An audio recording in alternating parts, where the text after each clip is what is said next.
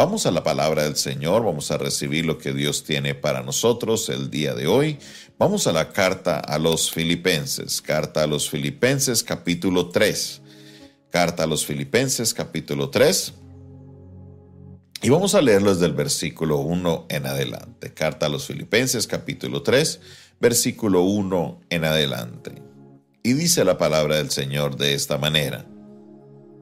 Por lo demás, hermanos, gozaos en el Señor. A mí no me es molesto el escribiros las mismas cosas y para vosotros es seguro. Guardaos de los perros, guardaos de los malos obreros, guardaos de los mutiladores del cuerpo, porque nosotros somos la circuncisión de los que en espíritu servimos a Dios y nos gloriamos en Cristo Jesús, no teniendo confianza en la carne. Aunque yo también tengo de qué confiar en la carne. Si alguno piensa que tiene de qué confiar en la carne, yo más. Circuncidado al octavo día, linaje de Israel, de la tribu de Benjamín, hebreo de hebreos, en cuanto a la ley, fariseo, en cuanto a celo, perseguidor de la iglesia, y en cuanto a la justicia que es en la ley, irreprensible. Pero cuantas cosas eran para mí ganancia, las he estimado como pérdida por amor de Cristo. Amén. Aquí entramos en una de las partes que es súper especial de esta carta a los filipenses, la antesala a ese espectacular capítulo 4, pero aquí encontramos al ser humano no le es fácil gozarse en el tiempo de prueba, para nada, no le es fácil. Y por esta razón Pablo les exhorta y les dice, gócense en el Señor. Gozaos en el Señor. Vamos, dígalo una vez más, escríbalo ahí, diga en los comentarios, gózate en el Señor. ¿Por qué esto es importante? Porque cuando nosotros estamos pasando tiempos difíciles, no es fácil gozarnos. Mire, si fuera fácil gozarse, Pablo no le estaría diciendo a la iglesia, goces en el Señor, goces en el Señor. O como ya les dice en el capítulo 4, regocijaos en el Señor. Otra vez os digo, regocijaos. Los cristianos de la época pasaban mucha persecución, pasaban muchas pruebas, pasaban muchas dificultades. Y por esa razón Pablo les exhorta y les dice, gócense en el Señor, goces en el Señor. Recordamos esa palabra que Dios les decía en el libro de Nehemías, porque el gozo del Señor es nuestra fortaleza. Gózate en el Señor. El Señor es nuestro gozo, el Señor es nuestra alegría, el Señor es nuestro todo, aunque pasamos pruebas difíciles, aunque pasamos dificultades, cuando miramos la obra que Cristo hizo a favor de nosotros, eso debe producirnos un gozo. Mire, aquí uno muchas veces se da cuenta del enfoque que tiene cada creyente. Cuando un creyente no está enfocado en lo que Cristo hizo en su vida, cualquier cosa le quita su gozo. Cualquier cosita, por pequeña que sea. Pero el creyente que reconoce la obra de Cristo en su vida, a pesar de la dificultad, a pesar de los problemas, se goza en el Señor. Se goza en el Señor. No necesita situaciones temporales que traigan alegría para mantener su gozo. Que las situaciones temporales que traen alegría son malas, no, ¿quién dijo? Pero no dependen de esas situaciones para que el gozo permanezca en su vida. ¿Por qué? Porque es el gozo del Señor en el cual yo estoy. Gózate en el Señor. Y esto Pablo lo está diciendo desde la cárcel. Esto Pablo lo está diciendo desde una situación difícil. Pablo no lo está diciendo desde una isla ya en el Caribe, tomándose una gaseosita tranquilo bajo el sol, diciéndole a todos tranquilos que gocesen en el Señor. No. Pablo les dice eso desde la prueba, desde la cárcel, desde la dificultad. ¿Y con qué autoridad se los dice? Gócense en el Señor. En este gozo que el Señor les da, Pablo continúa exhortándoles, diciéndoles, a mí no me molesta escribirles las mismas cosas y eso para ustedes es seguro. Viene una advertencia importante. Número uno les dice, guardaos de los perros. Dos, guardaos de los malos obreros. Número tres, guardaos de los mutiladores del cuerpo. Recuerde que Veníamos hablando de Timoteo y de Pafrodito, buenos obreros, buenas personas que estaban haciendo la obra conforme a Cristo y con los valores de Cristo. Les escribe y les exhorta, les dice, mucho cuidado, no se dejen eh, llevar por malos obreros, no se dejen influenciar por los perros, por personas que hacen daño, por personas que no tienen una vida correcta. Mucho cuidado, les advierte la iglesia, mucho cuidado. No se nos pongan a escuchar a cualquier persona. Esto no es correcto, esto no es lo que Dios quiere, esta no es la voluntad del Señor. Importante, mucho cuidado, cuidado, cuidado de estas personas que no hacen las cosas bien. Mucho cuidado. Dos, cuidado de los malos obreros. Tres, guardaos de los mutiladores del cuerpo. Y aquí es donde Pablo va a pasar mucho tiempo en sus cartas hablando de estas personas que causan daño. ¿Quiénes son los mutiladores del cuerpo para los que no conocen el contexto bíblico? Así en la medida que Pablo estaba extendiendo el Evangelio en el lugar eh, de los gentiles y que la palabra llegaba a los gentiles, resulta que empezaron a llegar otros detrás de él justamente a las iglesias de los gentiles. Y estos decían, ojo, porque para ser salvo no solo hay que tener a Cristo en sus vidas, sino que hay que seguir la ley de Moisés. Y recuerde que en aquella época la circuncisión no era una práctica médica como lo es hoy. La circuncisión era solamente una marca para los judíos. Los únicos circuncidados eran los judíos. Entonces, algo que diferenciaba a los creyentes gentiles de los creyentes judíos era la circuncisión. Entonces, iban predicando que también tenían que guardar el sábado, que también tenían que llevar las fiestas eh, de, que están en Levítico, que también había que eh, circuncidarse. Por eso habla de mutilar el cuerpo, que tenían que hacerlo porque si no, no tenían su salvación. Y Pablo en casi todas las cartas, en Filipenses, Colosenses, en Efesios, en Gálatas, le dirige una porción a estas personas. Cuídense de estos que quieren por medio de las obras tratar de ganarse la salvación. Por medio de las obras alcanzar algo, pero no es así. Dice él claramente, nosotros somos la circuncisión. Ojo, la circuncisión no es lo que va a traer la salvación. No tengan confianza en la carne, no tengan confianza en las cosas que usted le hace al cuerpo. Cuidado de esta gente. ¿Por qué? Porque la iglesia, especialmente la iglesia que lleva un tiempo conociendo de la palabra, empieza a tratar de desviarse por estas doctrinas en las cuales quieren sentirse un poco más santos, quieren sentirse un poco más como que más espirituales, haciendo cosas en la carne y por esa razón acceden a este tipo de doctrinas. Esta doctrina todavía está vigente el día de hoy. Hay un grupo creciente de iglesias a nivel de la ciudad de Cali, aún de Colombia, que regresan al Antiguo Testamento, regresan al Antiguo Pacto, empiezan a actuar por las obras y lo más peligroso de todo es que con el tiempo terminan negando de que Jesucristo es Dios. Y aquí sí nos metemos en un problema muy grande, porque una de las cosas básicas para Cristo ser el Mesías era su naturaleza divina. Recuerde que en la carta, en el libro de Isaías, perdón, dice que su nombre sería Emanuel, Dios con nosotros, no un profeta de Dios con nosotros, sino Dios mismo entre nosotros, Dios mismo con nosotros. Entonces tenemos que tener cuidado de todas estas doctrinas, de las personas que quieren por medio de acciones de la carne, llevarnos a, vivir una vida cristiana que no es. En Hechos capítulo 15 tuvieron ese concilio y Pablo tiene esa discusión con Jacobo, con Pedro y todos los demás apóstoles, y se le piden solo tres cosas a los creyentes del nuevo pacto. Lo primero se les dicen, cuídense la inmoralidad sexual, mucho cuidado. Número dos, no coman nada sacrificado a los dioses. Número tres, mucho cuidado con comer animal que haya muerto ahogado o animal que tenga la sangre dentro de sí. Esas son las tres cosas que le piden a los gentiles.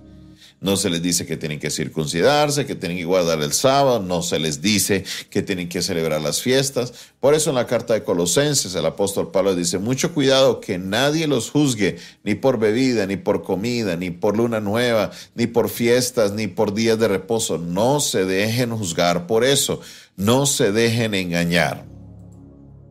Aquí ese es el mensaje central del apóstol Pablo a la iglesia. No se dejen engañar. Guárdense de los perros, guárdense de los malos obreros y guárdense de los que mutilan el cuerpo. Los críticos de Pablo dirían, ah, claro, seguro como Pablo es lejano a la ley, pero él les está diciendo, mucho cuidado, si fuera por la carne, yo tengo de qué confiar de la carne. Si alguien tiene de la carne, algo que confiar de la carne, y yo más, les dice Pablo, yo fui circuncidado el octavo día, del linaje de Israel, de la tribu de Benjamín, hebreo de hebreos, en otras palabras, una persona que era sobresaliente dentro de su comunidad hebrea.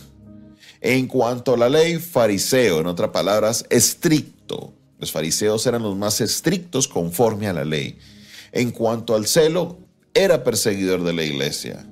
Y en cuanto a la justicia que es en la ley, mire lo que dice, irreprensible. Irreprensible. En otras palabras, los demás miembros de la comunidad judía, de la comunidad farisea, no tenían nada que decir del apóstol Pablo. Absolutamente nada. ¿Por qué? Porque él era irreprensible con respecto a esto de la ley. Había cumplido todo lo que la ley requería de él sin ningún inconveniente. Entonces, dice, si hay alguien de qué gloriarse, yo. Si vamos a hablar de las obras por la ley, aquí estoy. Yo les tengo un poquito de ventaja. Pero no es por la ley, no es por las obras de la carne, no es por las cosas que hagamos al cuerpo, es por la obra de Cristo, es por la confianza que tenemos en la obra que hizo Cristo a favor de nosotros. Y la advertencia de Pablo sigue vigente hoy. Mucho cuidado con aquellos que son los mutiladores del cuerpo. No se deje engañar, especialmente usted, mi hermano, mi hermana, que tiene mucho tiempo en el Evangelio y a lo mejor piensa que la rutina ha tomado una parte de su vida espiritual y que a lo mejor acceder a estudiar estas costumbres judías va a ser lo que lo va a elevar a un nivel espiritual mayor. No, eso es falso, no se deje engañar. Las cartas paulinas del Nuevo Testamento son muy claros con respecto a esto. Son tan claros que hay cultos de estas personas que ya son casi sectas porque terminan negando a la deidad de Cristo. No son casi sectas, son sectas ya. Hay muchos de estos grupos que terminan, oiga, esto es increíble lo que hacen. Terminan llevando a las personas, personas mayores que tienen que circuncidarse, de que las mujeres tienen que sentarse aparte. Bueno, se vuelven judíos. Y esto no es lo que Dios quiere para nosotros. Absolutamente no. No es lo que Dios ha pedido para nosotros. Lo que Dios quiere es que confiemos en la obra de su Hijo Jesucristo que creamos en el que Él envió. Eso fue lo que dice Juan capítulo 3. ¿Cuáles son las obras de Dios? También Juan capítulo 6, que creáis en el que el Padre envió. Porque el que en Él cree no se pierde. Tiene que vida eterna. Pero el que no cree, ¿qué pasa con el que no cree?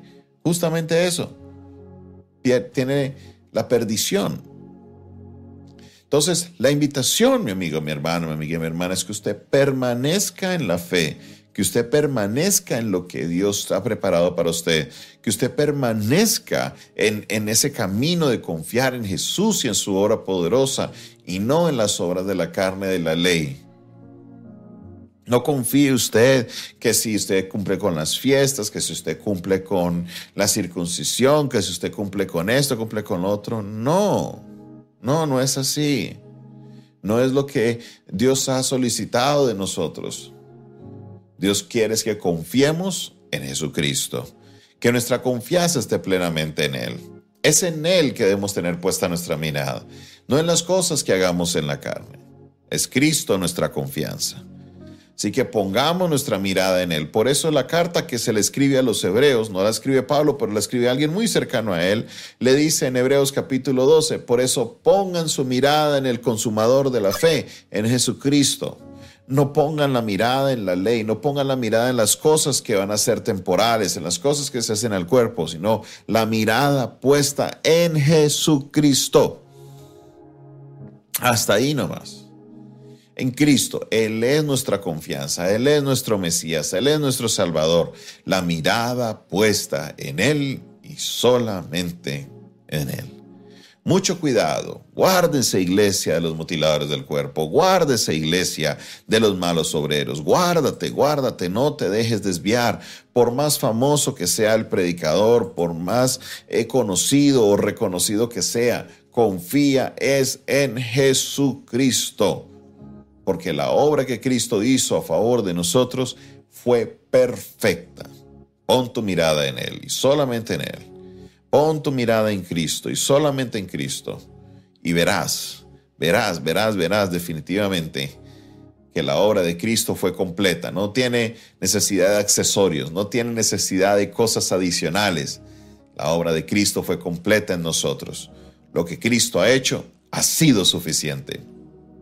Por esa razón, no acudo a las obras de la carne, no acudo a la mutilación del cuerpo, no acudo a cosas externas que no me van a ayudar absolutamente nada. ¿Por qué? Porque Cristo ha hecho una obra completa en mí, una obra plena. Gracias a Dios por su obra poderosa. He escuchado a algunos de estos eh, grupos en sus enseñanzas que lo que dice el apóstol Pablo es tan contundente que llegan al punto de decir que es que Pablo estaba equivocado, es que la, la perspectiva de Pablo era errónea. Pero la perspectiva de Pablo está en la Biblia.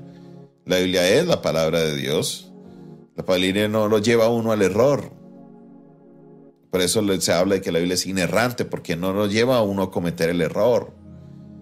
Y si las, la palabra de Dios está incluida en lo que es estas cartas paulinas se consideran inspiración divina, no podemos decir que Pablo estaba equivocado. Estaremos equivocados nosotros, pero la palabra de Dios es verdadera. No se deje engañar. Cristo es el todo para nosotros.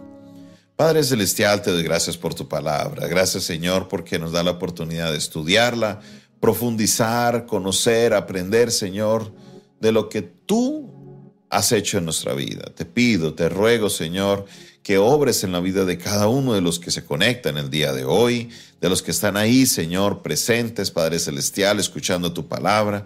Que tu espíritu redarguya, Señor, nuestra vida para poder vivir conforme a lo que tú quieres de nosotros, Señor.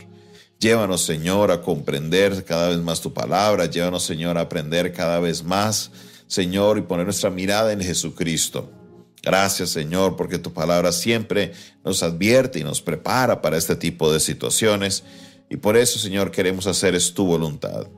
Glorifícate Señor en esta hora en la vida de cada uno de tus hijos, en el nombre de Jesús. Amén, amén y amén.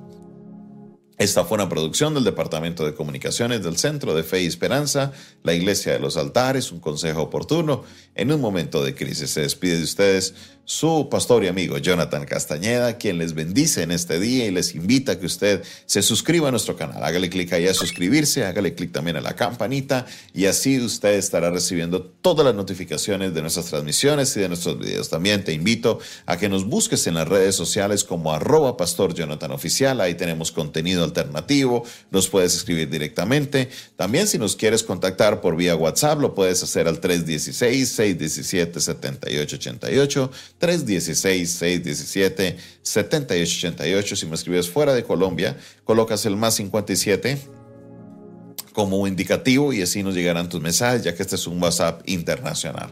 Ahora, si el Señor coloca en tu corazón sembrar una semilla, sembrar una ofrenda, en Colombia lo puedes hacer por Nequi, por David Plata, por Transfilla al 316-617-7888, 316-617-7888 Fuera del país tenemos el sistema de Zelle y el sistema de PayPal disponible. Solo escríbenos y así te estaremos enviando la información para que puedas participar de esto que Dios está haciendo acá en Santiago de Cali. Dios te bendiga, Dios te guarde